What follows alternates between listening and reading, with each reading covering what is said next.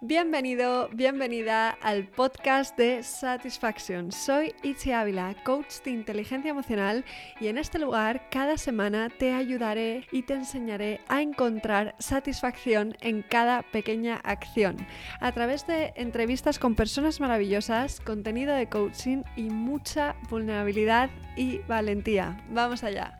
Hoy tengo el placer de presentaros a Ángel García, de Alma de Tau, coautor de Daniel García, con Daniel García en los libros Tau para vivir y Tau sexual.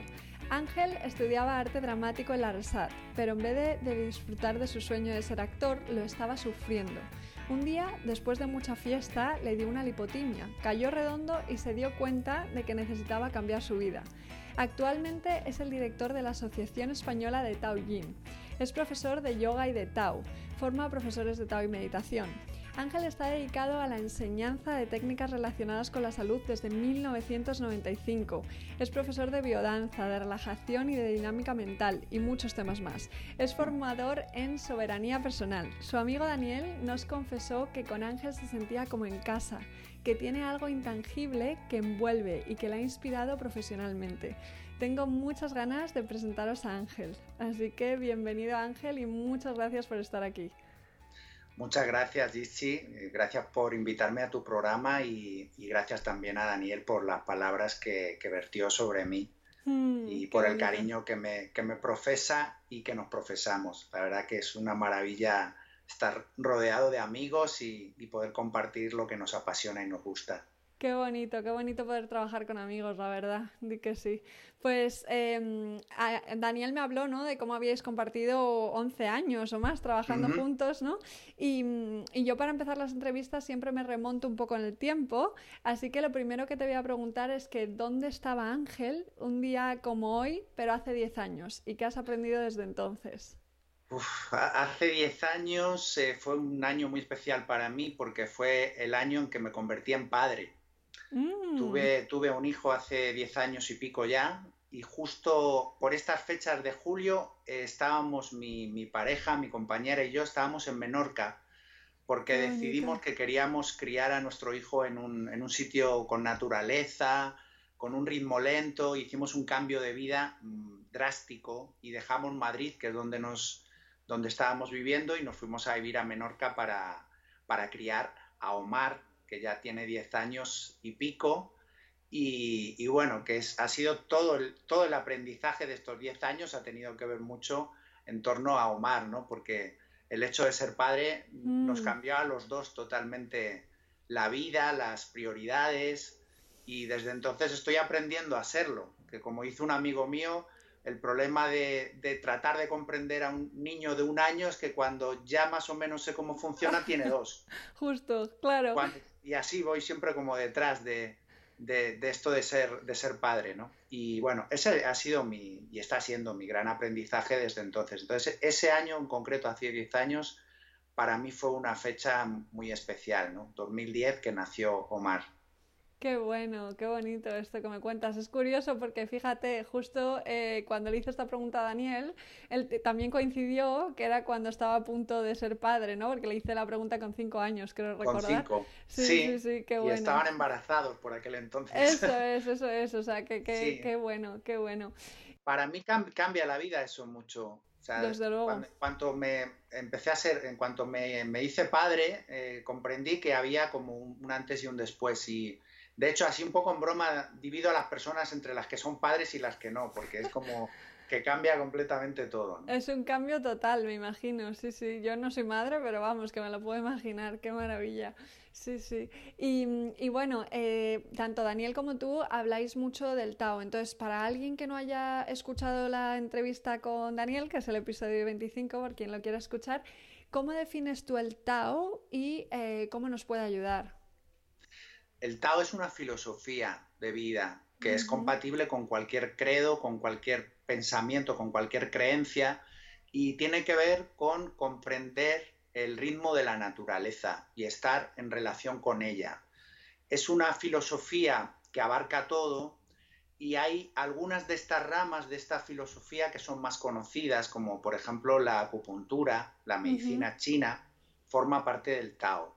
Eh, el Feng Shui también, que sería el, Tao de armonizarme en relación a un espacio, cómo me siento en relación a mi casa o a mi trabajo y así como está la casa, así estoy yo.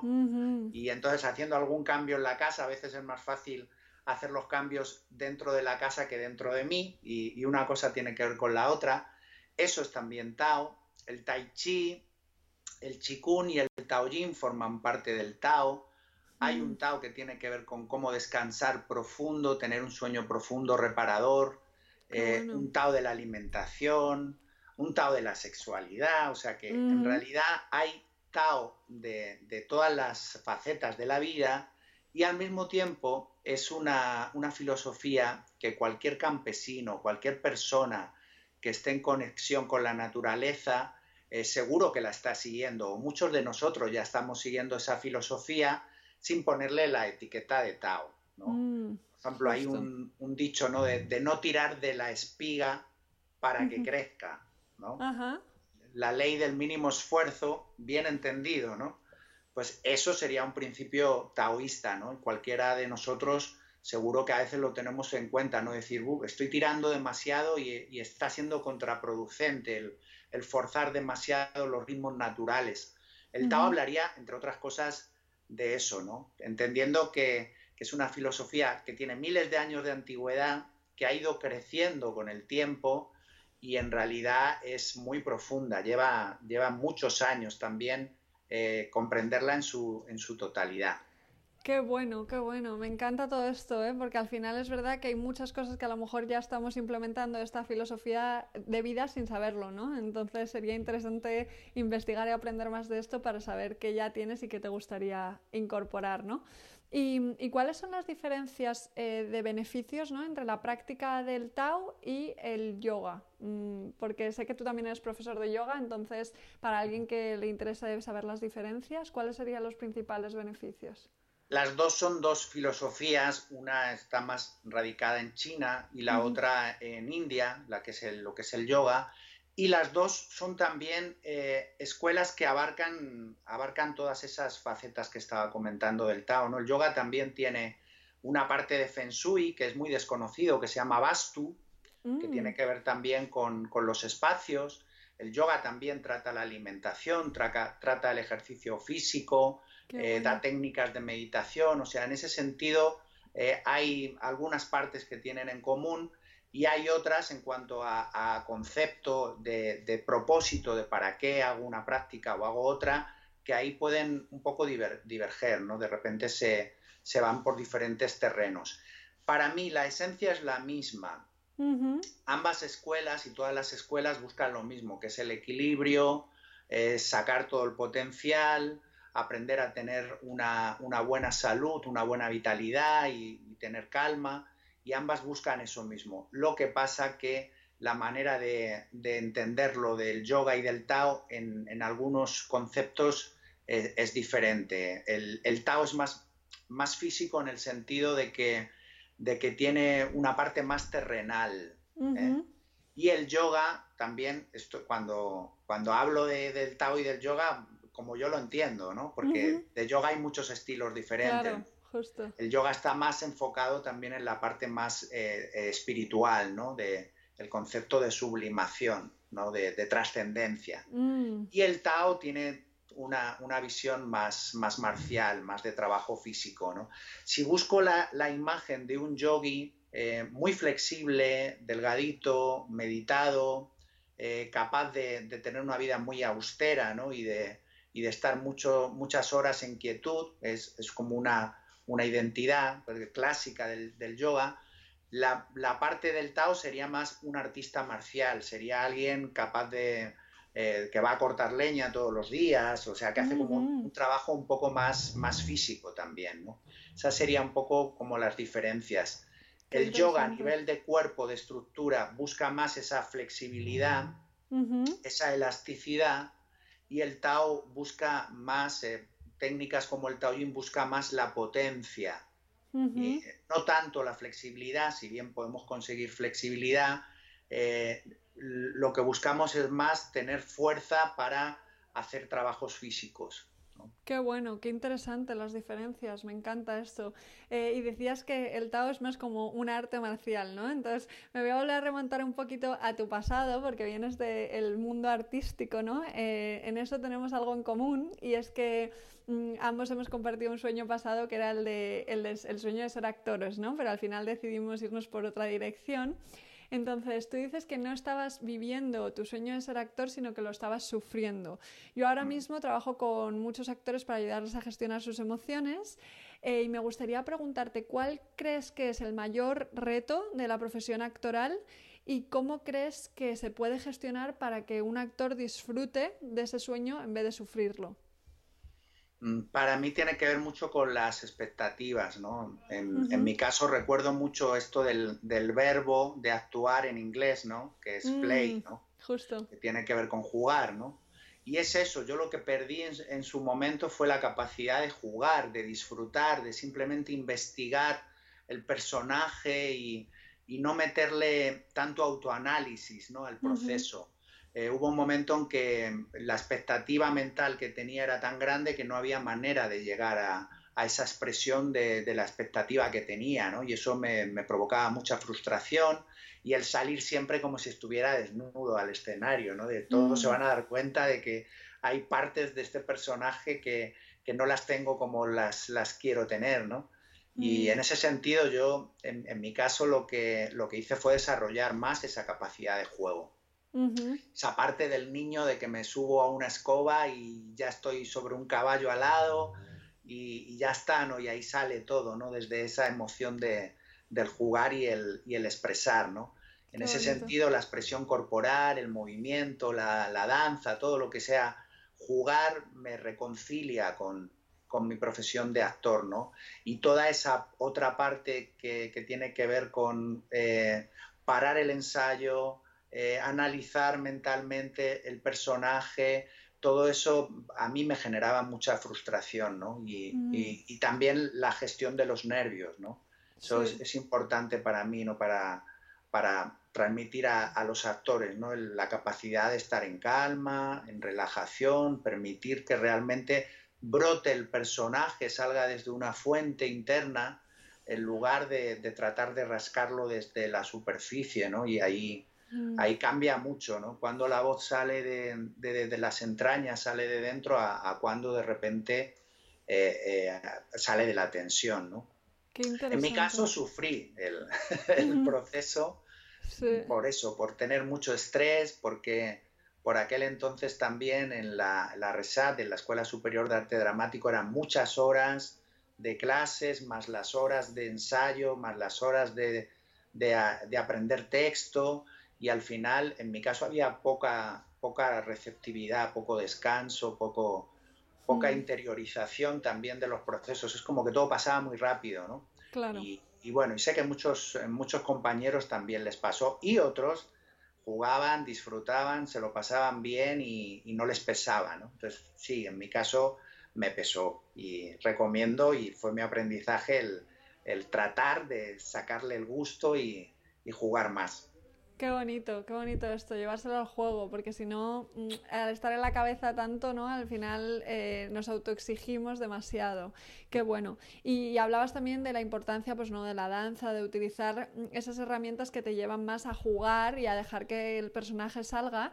Yo en mi caso uso mucho estas herramientas que aprendí en el entrenamiento eh, actoral en la práctica de coaching, porque creo que son muy útiles, ¿no? Para desarrollar la inteligencia emocional. ¿Tú te has llevado alguna herramienta o dinámica o recurso de ese aprendizaje como actor a, tu profesión actual?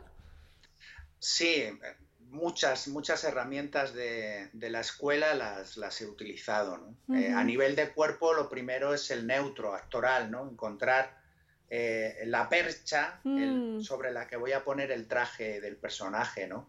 Eso es una parte fundamental, ¿no? Para no, no, condicionar ya con mi cuerpo el personaje que quiero crear, ¿no? Entonces, ese neutro, en el caso del Tao, eh, se llama Wuchi, es la posición eh, de partida de las secuencias de Qigong y de Tai Chi. Y también de las secuencias que tienen que ver con caminar, ¿no? Y con hacer eh, cualquier tipo de acción. Entonces, el neutro lo trabajo mucho, eso por un lado. Y luego a nivel de, de, expresión corporal, el trabajo con la kinesfera también, ¿no? El espacio en el que estoy manifestándome, eh, eso lo, trabajo, lo trabajamos mucho en el Tao.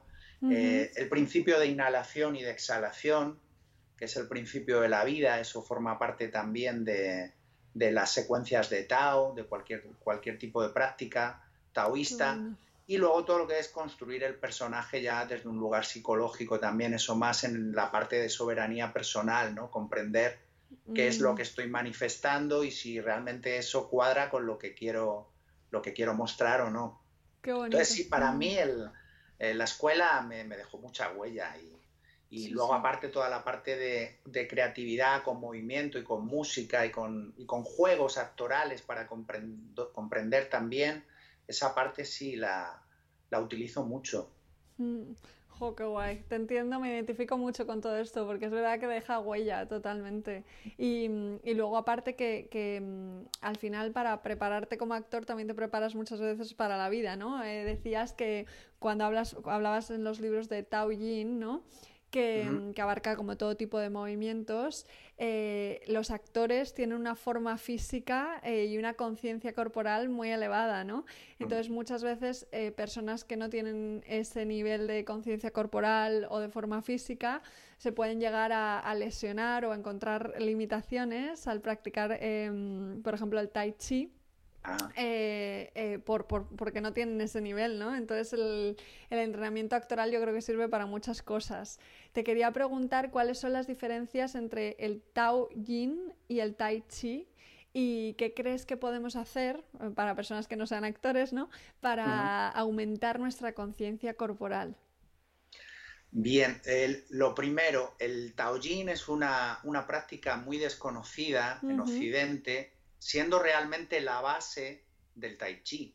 Mm. Es como que a Occidente llegó primero el tai chi, después llegó el Kung y por último hace 20 años, sobre todo, ahí llegó el Taoyin. Y la secuencia para los maestros empieza en, el Taoyin, que serían los primeros movimientos de, un ser humano, el gateo, el estar boca abajo y subir un poquito la cabecita, estar boca arriba y meter los pies en la boca y, y utilizar los pies y las manos como, lo que son, prensiles, mm. y, los bebés están así todo el rato, eh, casi siempre están con las articulaciones flexionadas, incluso a la hora de caminar, un bebé está de pie y está con las rodillas flexionadas, está en ese tipo de, actitud, y desde ahí, cuando ya el bebé está de pie, entonces aparece el chikun, que para mí sería taoyin de pie. Ajá.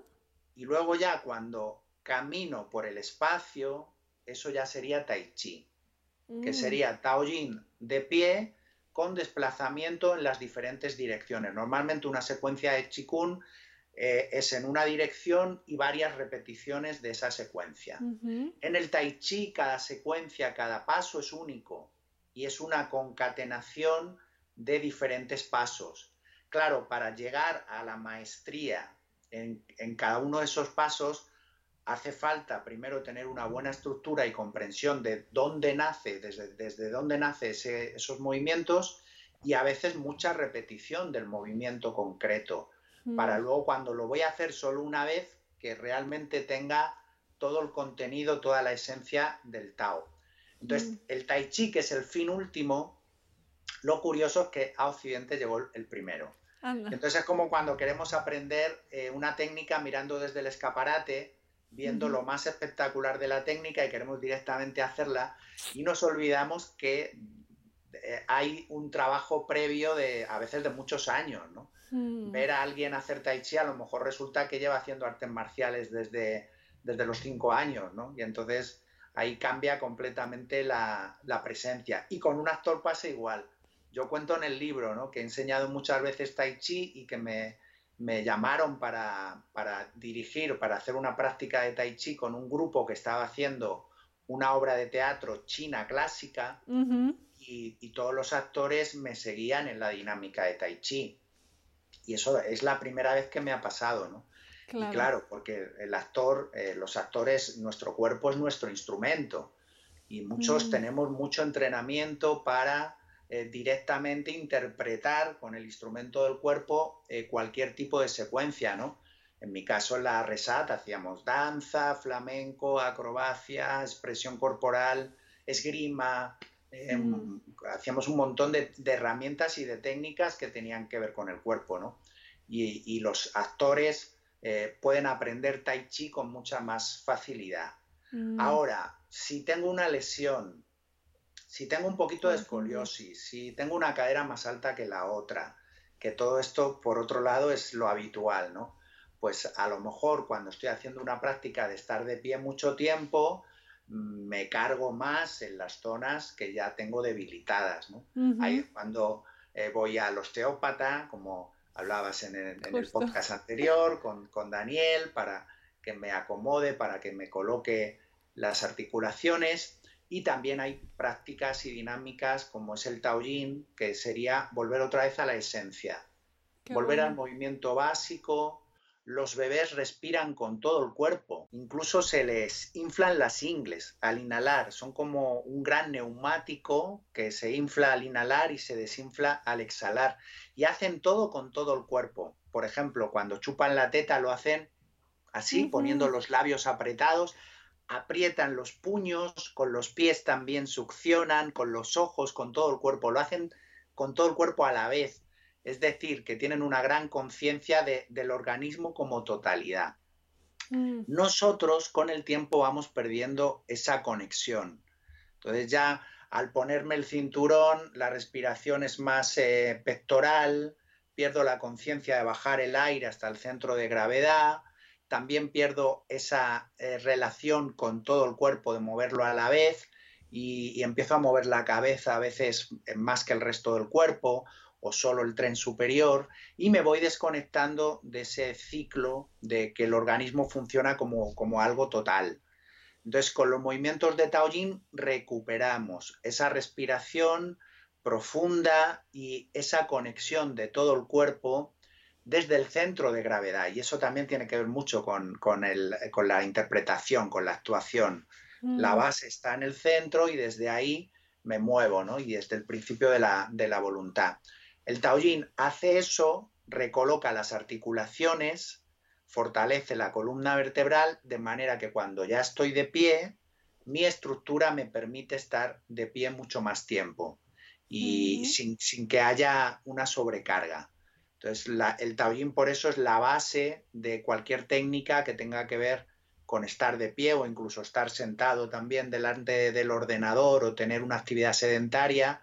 Con Taoyin eh, podríamos sostener nuestra actividad diaria mm, con mucha más facilidad que si eh, nos desconectamos del cuerpo y le dejamos que el cuerpo eh, se vaya un poco Em, acartonando, ¿no? Como, como mm. dijo Dani también en la entrevista pasada, ¿no? Se va haciendo cada vez más duro, ¿no? Más, más correoso.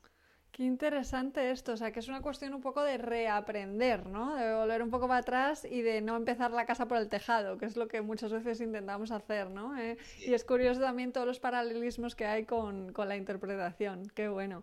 Y, el Taijin, eh, Taoyin, perdón, que tengo muchas ganas de aprender, em, también nos sirve para entrenar eficazmente el suelo pélvico, ¿no?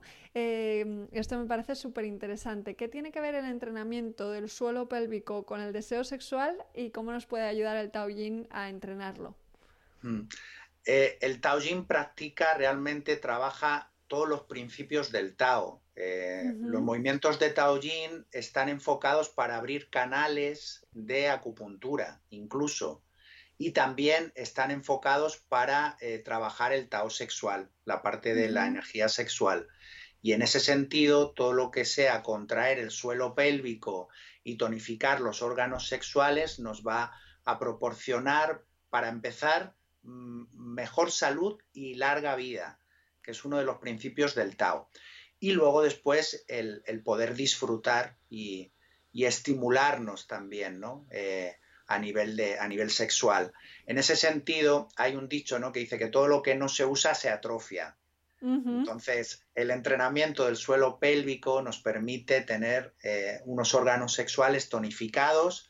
Eh, los órganos sexuales tienen que ver con la salud, como decía, Entonces, unos órganos sexuales fuertes van a, determinar una, vida longeva. Y dentro del Taoyin estamos todo el rato trabajando suelo pélvico. Lo hacemos al exhalar, contrayendo el perineo y los órganos sexuales. Y ese entrenamiento va haciendo que cada vez haya una mayor conciencia de los órganos sexuales y también de los estímulos y sensaciones que brotan de estos órganos sexuales. Qué maravilla, qué maravilla, qué ganas de, meterme en la práctica del Taoyin. Me apetece muchísimo, la verdad, con todo lo que nos estás contando, incluso más. qué bueno. Y, hay otro tema que, del que nos habló Daniel un poquito eh, y nos recomendó que habláramos contigo de esto, que es la soberanía eh, personal. Eh, mm. me, apetece mucho hablar de esto. Entonces, si te parece, podemos empezar con explicar esa dualidad, ¿no? Cómo podemos diferenciar entre el ser y el personaje. Em, y cuál es la paradoja del ser humano entre, por ejemplo, querer enamorarse para perder el control y ser más espontáneo y no querer enamorarse por miedo eh, a, perder el control, ¿no? Entonces, si puedes, háblanos de esas dos fuerzas que, habitan en nosotros.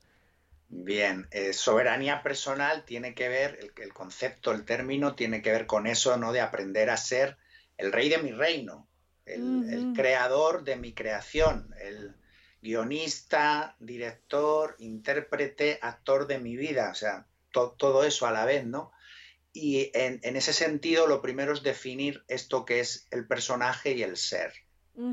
El personaje eh, son todos los programas mentales, creencias, experiencias vitales que he tenido y que conforman esa estructura personaje que soy.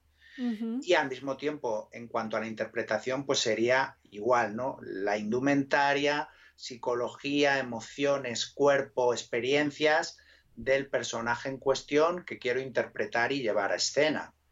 Entonces, sabiendo que yo mismo ya soy un personaje porque soy la suma de todos de todas esas experiencias vitales, también hay algo ahí dentro que es ese lienzo en blanco, que es ese neutro, que es ese verme, el personaje, que sería mi propia esencia y que es el ser.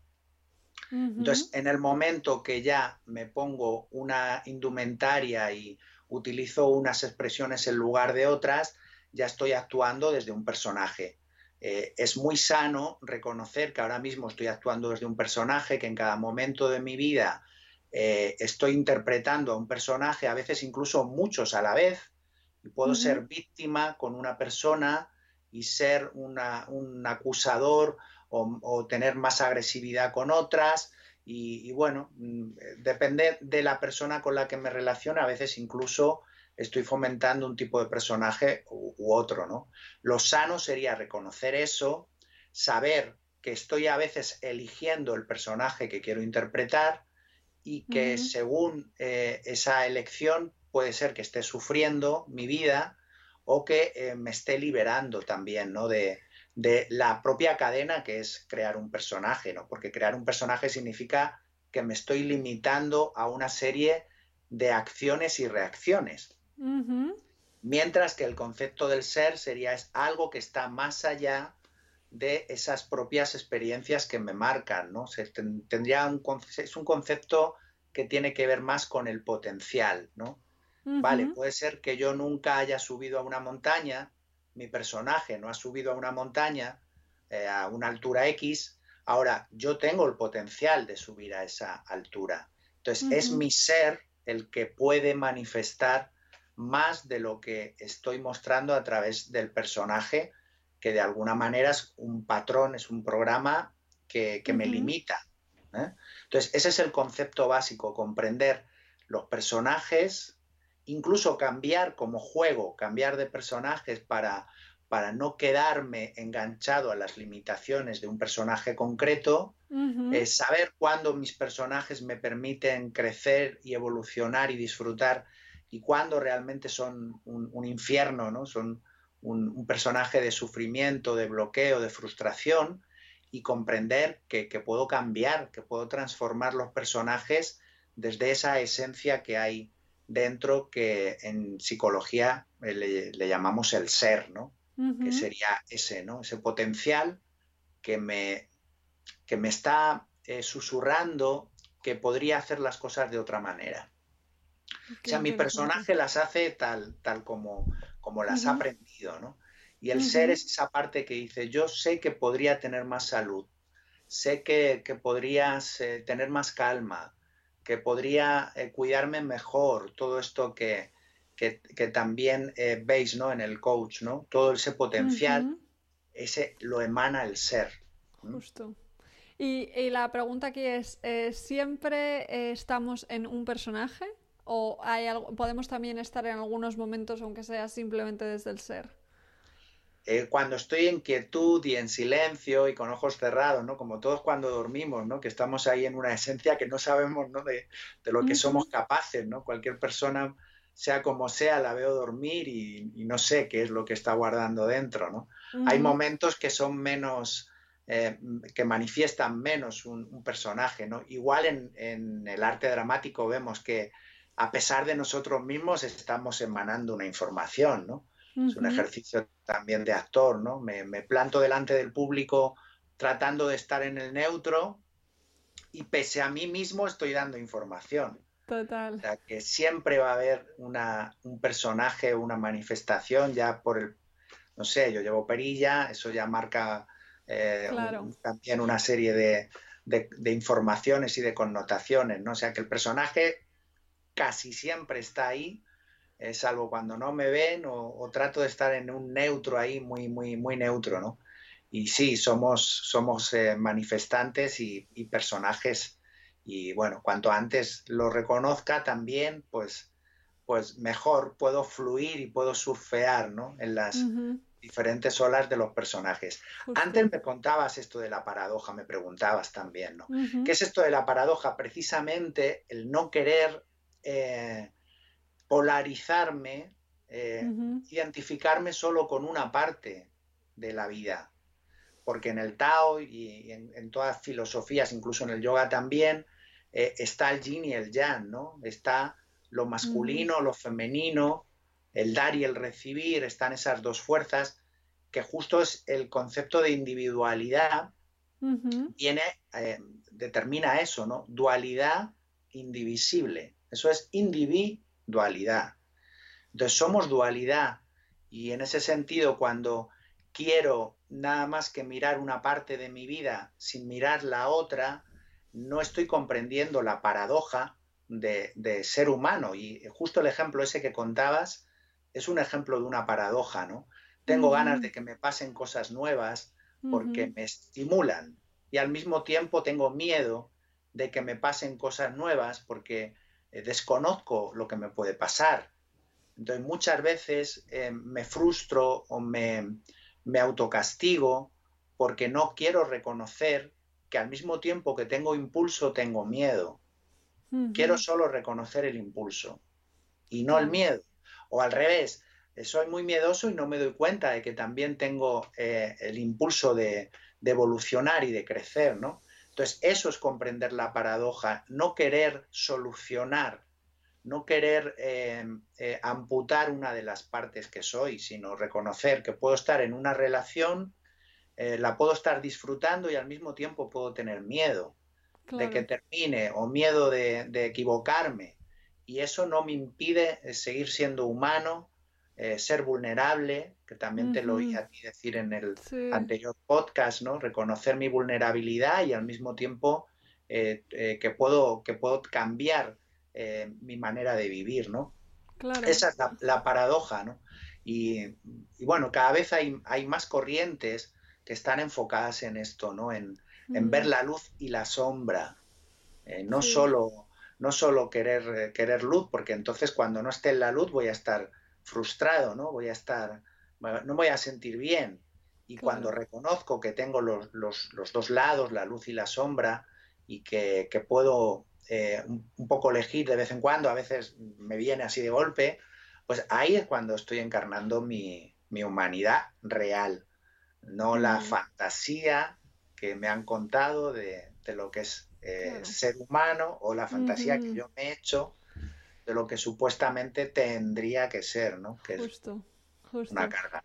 Es que de hecho la vulnerabilidad tiene mucho que ver con esto, ¿no? Con integrar todas nuestras partes, porque muchas veces con la idea de querer ser aceptados queremos solo mostrar la luz y, escondemos, ¿no? Esa otra parte que también está ahí y eso puede traernos muchos problemas. Me encanta todo lo que has explicado de los diferentes personajes, porque eh, Dustin Hoffman, el actor, siempre decía, ¿no? Esto de que al, vivir estás actuando, porque te comportas diferente cuando estás en un funeral que cuando estás con tu novia, que cuando estás con tus padres, que cuando...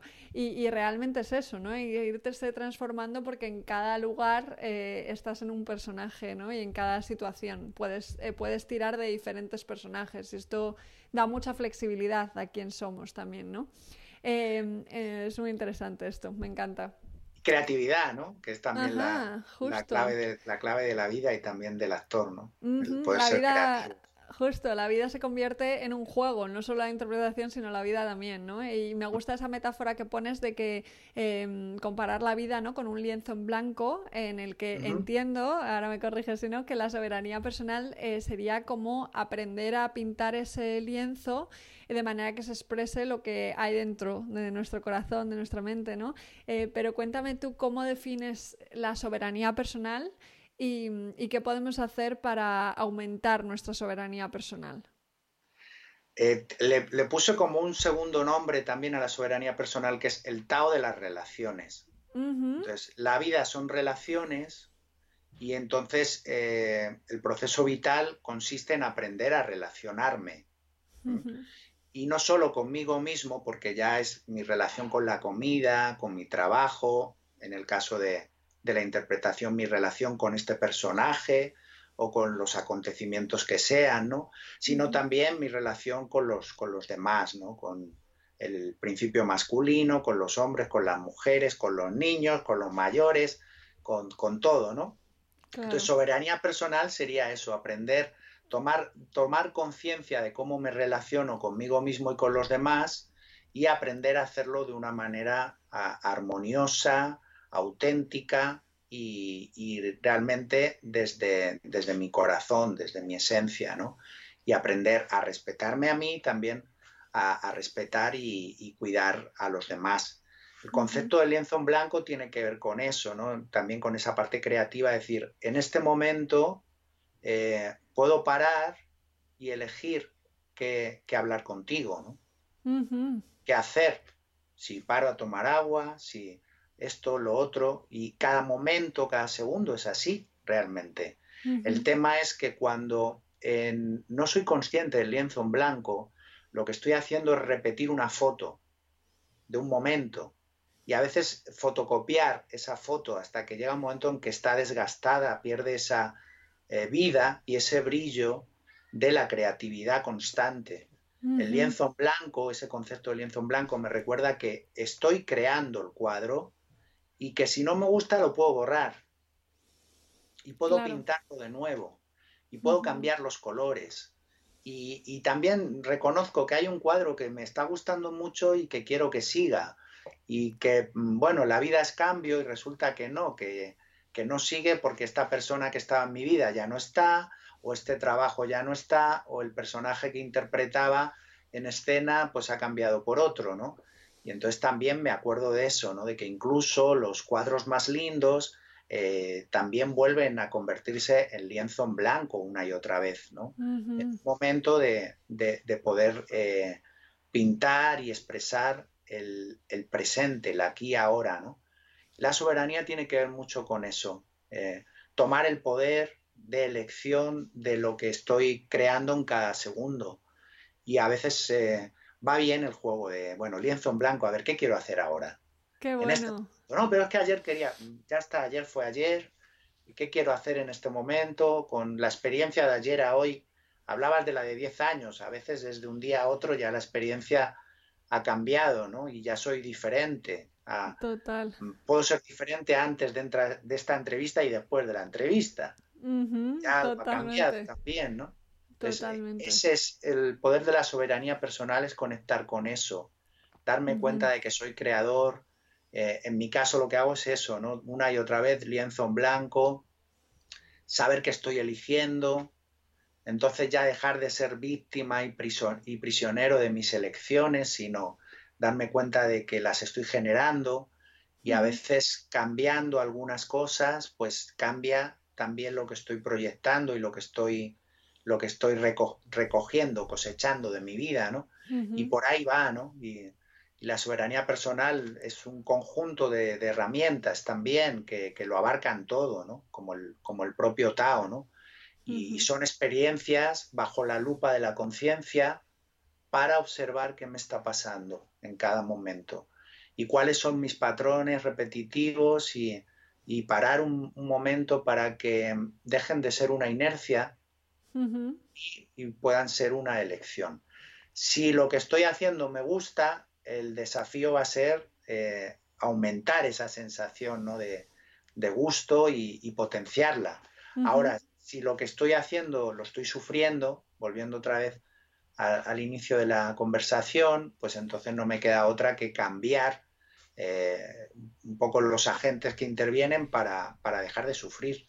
Justo, justo. Tomar responsabilidad ¿no? de todas las decisiones que estamos tomando en todo momento y el poder que eso tiene, que es mucho más de lo que a veces nos creemos. ¿no? Me encanta, me encanta esta metáfora del lienzo.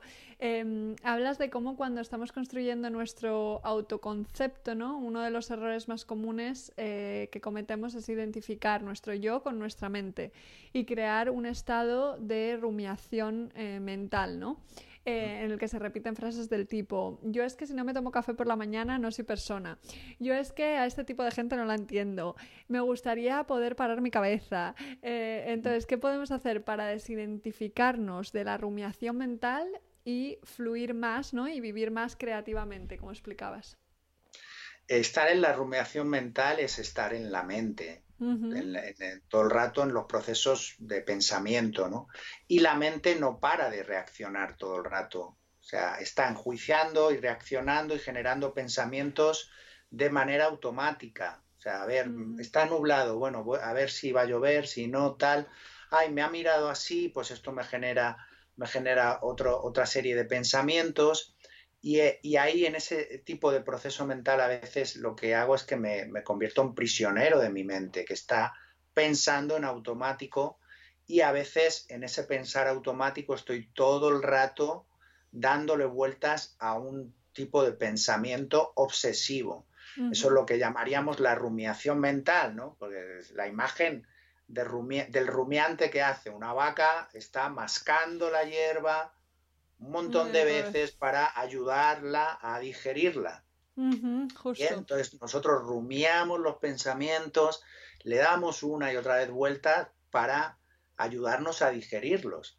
El problema es que muchas veces no los digerimos, se quedan ahí sin mm, digestión, sin asimilación, sin resolución del proceso. Y entonces me convierto en una persona preocupada u obsesiva en un tipo de pensamiento y lo mantengo incluso años. Entonces, eso es lo que, lo que sucede cuando me identifico solo con el proceso mental. Me convierto en un programa mental, como un ordenador que está eh, diseñado para ejercer mm, eh, tal función, la que sea. Entonces, el mirarme los pensamientos, el observar eh, qué tipos de pensamientos estoy sosteniendo en mi disco duro, y a veces es solo observar lo que digo, ¿no? Cuando alguien me pregunta qué tal, yo ya suelto mis noticias, mi periódico personal, ¿no? De noticias. Digo, ay, pues preocupado con esto de, del coronavirus o con tal o con ganas de... Y lo, repito y a veces ya se convierte en una frase repetitiva y eso me va a condicionar, ¿no? Entonces, eh, primero, lo primero que haría sería eso, observar qué pensamientos estoy alimentando en mi disco duro, los estoy nutriendo y a veces incluso les estoy dando más fuerza verbalizándolos. ¿Vale? Eso por un lado. Por otro, conectar con ese observador, con esa parte del ser, de observar que esos pensamientos me están generando un tipo de personaje. ¿Bien? Entonces ahí de, ah, mira, pues estoy en el no puedo.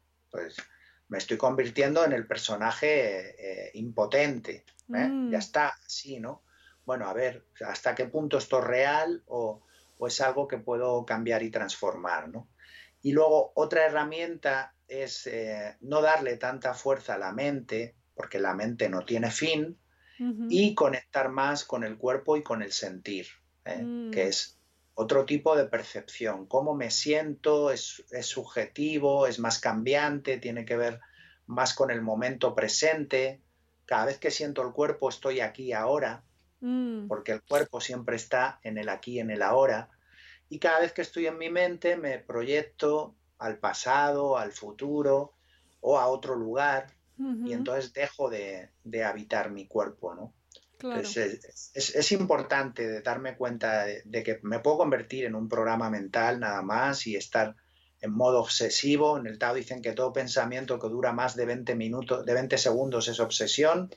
Wow. la cantidad de pensamientos obsesivos que tengo y el Tao ayuda a, comprender que eso es así, es la parte que decía de la paradoja, como ser humano me pasa eso, ahora también voy a, no alimentar más ese proceso porque lo que me lleva es a cada vez estar más mental, más obsesivo y dejar de sentirme, de sentir mi cuerpo y de disfrutar también de, de lo que me va regalando la vida en cada momento. Claro, claro. O sea, es como que el estar en la mente ¿no? nos lleva a hacer fotocopias del lienzo y el bajar al cuerpo nos ayuda a conectar con, la creatividad, ¿no? Eh, eso es. Justo. Eso. ¿Cómo bailo? Hago un movimiento repetitivo, el, clásico baile que es, me pongo en piloto automático, hago un paso y repito el paso una y otra vez, o digo, a ver, ¿cuántos pasos puedo dar? ¿Cuántos, ah. ¿Cuántas eh, expresiones diferentes puede realizar mi cuerpo y ahí entro en esa parte de la, de la creatividad de nuevo. Qué bueno, qué bueno. Y también eres profesor de biodanza, ¿no? Cuéntanos qué es la biodanza eh, y cuáles son sus beneficios, que me imagino que esto nos puede ayudar a, bajar al cuerpo, ¿no? La, biodanza etimológicamente significa danza de la vida. Es un, mm. tipo, una, enseñanza, una herramienta que, que desarrolló Rolando Toro y, y luego, bueno, también algunas personas cercanas a él, y es un sistema de movimiento con música. Y realmente cada, cada sesión, cada clase de biodanza es un viaje a través de diferentes músicas, con consignas, con pautas concretas para realizar con cada una de las músicas. Entonces, en mi caso, yo aprendí esa, esa herramienta para incorporarla dentro de los cursos de soberanía personal. No mm. es que me dedique a dar clases de profesor de, biodanza. Sí, mi compañera Sandra eh, da clases de, movimiento consciente y de biodanza y se dedica más a eso y de hecho gracias a la biodanza conocí a mi pareja, o sea que para mí es, ha sido un regalo y la he usado sobre todo para eso, para comprender eh, conceptos de la soberanía personal, como tienen que ser el espacio, conectar con el corazón, el no hablar porque la sesión de biodanza, una pauta, por ejemplo, es no analizar lo que está pasando, no, mm. no comentarlo con el compañero, ¿eh? no, ponerle, no ponerle juicio, sino dejarlo pasar por el cuerpo. ¿no? Entonces, la biodanza es eso, es un sistema que permite eh, desde el cuerpo conectar con la emoción, con la vitalidad, con la sexualidad, con el afecto también, con la creatividad y con miles y miles de músicas y cientos y cientos de ejercicios y consignas diferentes, eh, puedo crear y explorar eh, diferentes facetas también de, del ser humano. Entonces, en mi caso, las, eh, me formé para incorporarlo en mis clases, más que para, para ejercer como profesor de, biodanza. me gustó y le vi el sentido a eso. Ah, te quiero preguntar, para acceder a esos talleres de soberanía personal, ahora que nos los recomendó Daniel un montón también, em, ¿los estás haciendo con el coronavirus? ¿Se hacen online? ¿Cuándo sabes sí, a eh, volver? ¿Cómo va? Sí, sí, he hecho algunos talleres cortos de conceptos eh, concretos de soberanía personal, porque el formato original con el que lo hacía era dos días de, inmersión sin horario. Y eso propiciaba el desconectar del tiempo, de la parte mental del control también, mm. y eso hacía que la experiencia fuese, fuese muy intensa, ¿no? Al, hacerlo así. Ahora lo que estoy es adaptándome a este tiempo y haciendo módulos también más cortos porque el hecho de estar delante del ordenador para mí genera otra dinámica y no es para estar muchas horas delante de la pantalla, sino que hacer módulos más, más cortitos y trabajar aspectos concretos, ¿no? Por ejemplo, este del personaje y del ser, eh, la última vez que lo he hecho durante, durante este tiempo de estar en casa, me he enfocado en esa parte ¿no? del, personaje y del ser y, del lenguaje también, del lenguaje consciente. Entonces sí, estoy haciendo ese tipo de, formación adaptada a este, a este tiempo e incluso eh, estoy preparando una formación de siete meses eh, con un encuentro mensual para ir profundizando en diferentes capas, porque realmente la, la, soberanía lo abarca todo. Qué bueno. Qué bueno, qué bueno. Pues lo dejaré, luego me pasas la info y lo, dejo en la descripción, ¿vale? Y, bueno, antes de llegar al final, quiero mencionar una cita tuya que me encanta, que dices, eh, ver mundo me, me, ayudó a valorar lo que tenía en casa y a descubrir que hay esencias universales que están en todas partes. Eh, me mm. encanta esta frase, ¿no? Em, y bueno, en un momento dado, cuando dejaste la eh, interpretación, hablabas de cómo el ego místico creció en ti y no veías a nadie como maestro. Sin embargo, ahora crees que todas las personas pueden ser maestros, ¿no? Me imagino que también las diferentes culturas lo pueden ser, ¿no? Entonces, me gustaría preguntarte qué aprendizajes te llevaste de, de tus viajes y cuáles son esas esencias universales que mencionas en esa frase. Eh, yo al principio lo que me sucedió es que em, después de enfermar empecé a practicar yoga y ahí fue cuando eh, se me abrió todo un mundo nuevo, ¿no? De, espiritualidad también, ¿no? La, del yoga. Y, no sé, pasé de, tener una mente muy analítica y muy, muy práctica a abrirme a, a las experiencias que me estaba brindando la filosofía en este caso del yoga. ¿no?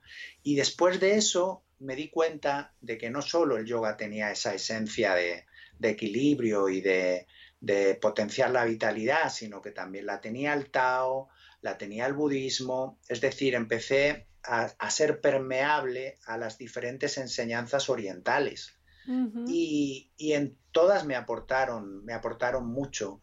Y ahí fue cuando descubrí que al final la propia esencia también que, de la que parto, ¿no? Por ejemplo, el, cristianismo, que al principio yo me consideraba ateo y renegaba mucho de toda la parte de la religión cristiana, pues luego volví como a, comprender la esencia también de, esta, de esta parte del cristianismo. De hecho, mi primer maestro fue un sacerdote jesuita, ¿no? La primera persona que nombré como maestro, que estabas diciendo, era, fue un sacerdote jesuita. Y a partir de ahí me di cuenta de que realmente eh, todos somos maestros, todos somos aprendices también y de, todas las situaciones podemos aprender. Al principio me daba la sensación a nivel mental como que me estaba perdiendo algo cuando no conocía el Tao o el yoga o el budismo. Tenía un hambre de, de querer saber ¿no? de las demás escuelas. Y cuando ya profundicé en, diferentes ramas, me di cuenta de que, de que todas, todas las prácticas y todos los senderos buscan lo mismo, que es ese estado de unidad, de equilibrio, de mm. armonía, de paz. Y eso es lo que significa yoga. Yoga significa unión, el Tao también significa el equilibrio, la armonía, el estar en el, en el nirvana o, o las prácticas budistas también tienen que ver con eso, con que no, no estoy partido, no estoy dividido en partes y me siento como un ser completo y todas las escuelas al final buscan lo mismo. En mi caso eh, necesité eh, salir de casa, eh, llenarme de experiencias con diferentes maestros y diferentes escuelas para volver a casa y darme cuenta de que todo estaba ahí desde, desde el principio. Lo único que necesitaba, como esa catarsis de, de enfermar de buscar y, encontrar para luego llegar a casa y, sentir que ya no, no, falta nada de fuera, ¿no? sino que realmente sin buscar fuera ya está todo dentro. Qué bueno, qué bonito esto, me encanta Ángel, jo, gracias por compartir.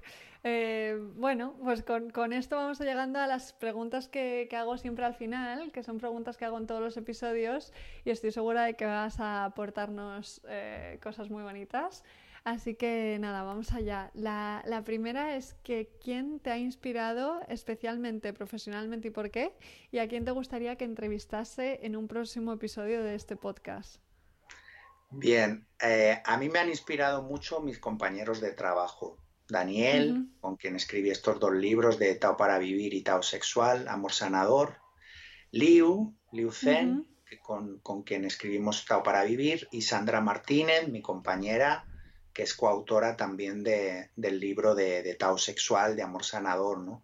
Entonces, así, mis referentes más cercanos que, me han inspirado, que me han ayudado a mirarme, a compartir conocimiento, que es algo que a veces eh, me puede costar más, o trabajar en equipo, lo he hecho, lo he hecho con, su ayuda, ¿no? Y nos hemos podido revisar y a mí me ha marcado mucho esta experiencia de, plasmar eh, parte de lo que he ido aprendiendo, plasmarlo en un libro. Entonces les, cito a ellos como, mis referencias más cercanas.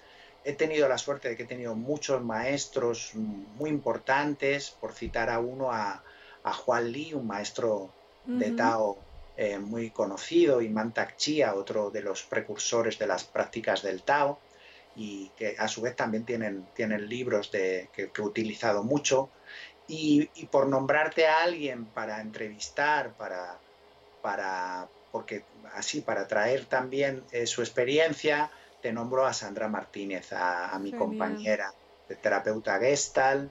Eh, eh, es también facilitadora de círculos de, de mujeres, es mujer medicina también en la tradición de, los indígenas, de los, de los chamanes, y, bueno, está, trabaja mucho con el cuerpo, ¿no? Y entonces nosotros nos conocimos precisamente así, en una formación de biodanza, sin hablar, eh, bailando, y, eso fue hace ya eh, muchos años que, nos encontramos y, y, bueno, de ahí ha salido todo un proyecto, todo un proyecto de vida, ¿no?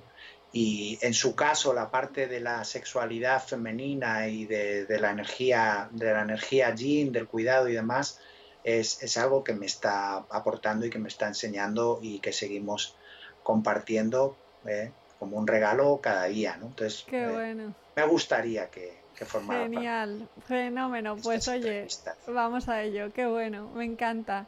Vale, pues me la apunto. Y la siguiente pregunta sería, eh, ¿qué asignatura añadirías en todos los colegios del mundo?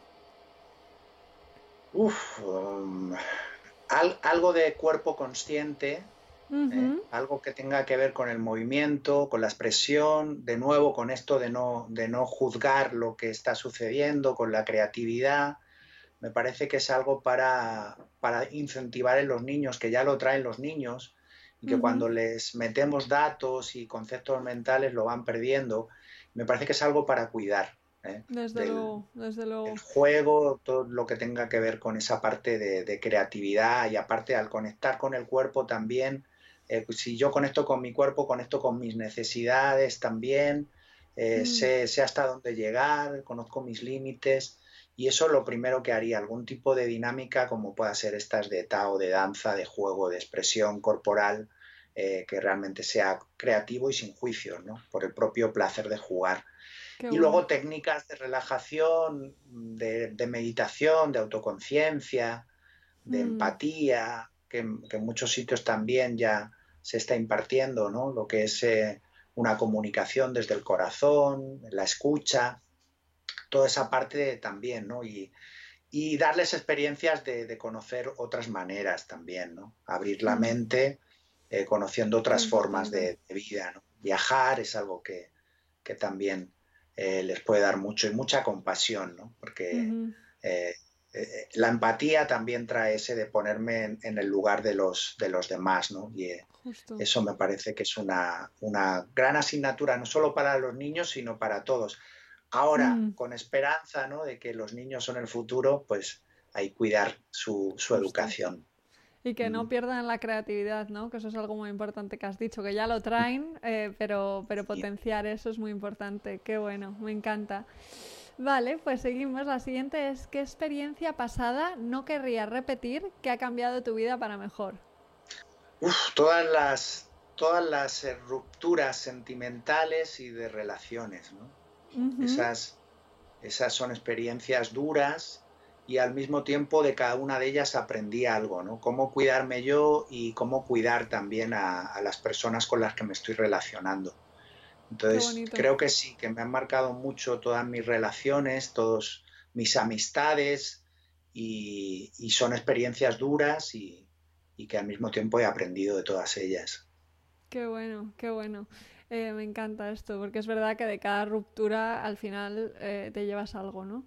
Eh, qué bien, maravilloso. Vale, pues siguiente sería, ¿cuál es el libro que más recomiendas?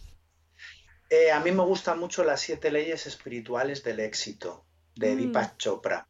Muy bueno. Es un libro muy práctico, cortito, fácil de, comprender y con ejercicios aparte, ¿no? con dinámicas que algunas yo también las, las utilizo y me parece que es un, gran libro, ha sido uno de los libros de cabecera que, que tenía yo ¿no? hace ya 25 años por ahí cuando comencé con, con, todo esto. Y luego hay otro que es El regreso de los hijos de la tierra de Alejandro Korch, que es un amigo mío que, fue un libro que a mí me, marcó y me rescató realmente. En un momento duro de mi vida, leerle a él y leer su experiencia eh, me, rescató y me, sacó a flote y me, puso el foco en otro sitio en donde yo mm. lo estaba poniendo. Entonces es un, amigo y un gran escritor y se llama el, regreso de los hijos de la tierra, El camino del puma. Tiene varios, pero el primero que es El camino del puma de Alejandro Korch, un, un escritor amigo que, vive en Uruguay. Eh, recomiendo mucho ese libro. Genial, pues lo apunto y lo leeré también. Qué bonito, qué guay. Eh, vale, dos más quedan. La siguiente es, ¿qué tres cosas haces cada día para cuidarte? Practico Taoyin y Qigong. Eh, trato de pasear todos los días también, de dar un paseo por la naturaleza y, meditar y, y respirar. Eso básicamente es como la, sí, como la, rutina, la rutina diaria. Y luego por la mañana a mí me gusta tomar mate con, mi compañera, tomar, tener un ratito ahí de, charlar y de, dar la bienvenida al día, eh, desayunando en familia y, bueno, soy, soy gran aficionado también a tomar mate, que para mí es, es muy saludable. Qué bueno, me encanta desayunar en familia, di que sí, qué maravilla. Vale, y ahora sí que sí, la última pregunta, que me encanta escuchar las respuestas, que es, ¿qué es para ti la satisfacción? Eh, satisfacción tiene que ver, para mí tiene que ver con un propósito cumplido, como con un, proyecto que, he logrado o con una necesidad que, también he colmado y que, eso me, da esa sensación de, satisfacción. Y también miraría cuáles son los antónimos de eso, ¿no? ¿Qué sucede? ¿Qué es, ¿Cuáles serían los antónimos de satisfacción? ¿no? Si es la frustración, cuando no consigo lo que quiero, un poco en esto de la paradoja, ¿no? de mirar siempre también la otra parte, porque creo que tiene que ver con, eso, con eso otro, ¿no? de que cuando no consigo las cosas no me siento satisfecho, y ahí me, planteo también dónde, cuáles son las expectativas que tengo y si solo hace falta que se den condiciones muy ideales para tener esa satisfacción mm. o si, como eh, también traigo una cita de, Tao para vivir, si gozo o satisfacción es todo lo que sucede realmente, ¿no? Hay una frase que me, gusta mucho que es eh, gozo es todo lo que me sucede menos mi opinión sobre ello. ¡Wow! Me encanta, qué buena esta cita. Y no sé ¿eh? si tiene que ver un poco con esto de la satisfacción, ¿no? De si no me, planteo más que de manera sencilla y simple disfrutar de, cada momento, pues ahí ya está, ¿no? Me puedo sentir satisfecho sin necesidad de, andar detrás de la zanahoria, ¿no? Que es también algo que, trae esto de, de satisfacción los deseos, ¿no? Sí, sí, has dicho una cosa muy importante ahí que es como observar también qué necesitas tú para tener para estar satisfecho, ¿no? Porque si es una lista interminable que se tiene que cumplir, eh, pues lo vas a tener muy complicado. O sea, que genial, qué bueno. Qué bueno, Ángel Jo, pues muchísimas gracias por esta conversación maravillosa que estoy segura que va a aportar mucho. Me ha encantado todo lo que has comentado de la creatividad, de soberanía personal, personajes, ser y estoy segura que ayudará mucho y sobre todo a los actores, fíjate. Eh, creo que les, va a gustar mucho esta entrevista. Qué bueno. Muchas gracias. Un placer poder hablar también en ese contexto, ¿no? De, experiencias comunes. A mí me, ayuda mucho, ¿no? Porque, claro, es, Es una, una, experiencia que he tenido, que me ha marcado y que me sigue marcando y poder hablar contigo desde el, desde el terreno de la interpretación me, me gusta mucho también. Qué guay, jo, pues me he identificado un montón. Gracias a ti, Ángel, de corazón. Pues hasta aquí ha llegado la conversación con Ángel. Espero que la hayas disfrutado tanto como nosotros grabando y si es así te animo a que te suscribas en la plataforma en la que escuches Satisfaction Podcast. Estamos en Apple Podcasts, Spotify, iBox eh, y si lo ves en YouTube. También te puedes suscribir a través de mi web www.itziavila.com. La semana que viene más y mejor, mucho amor y satisfacción.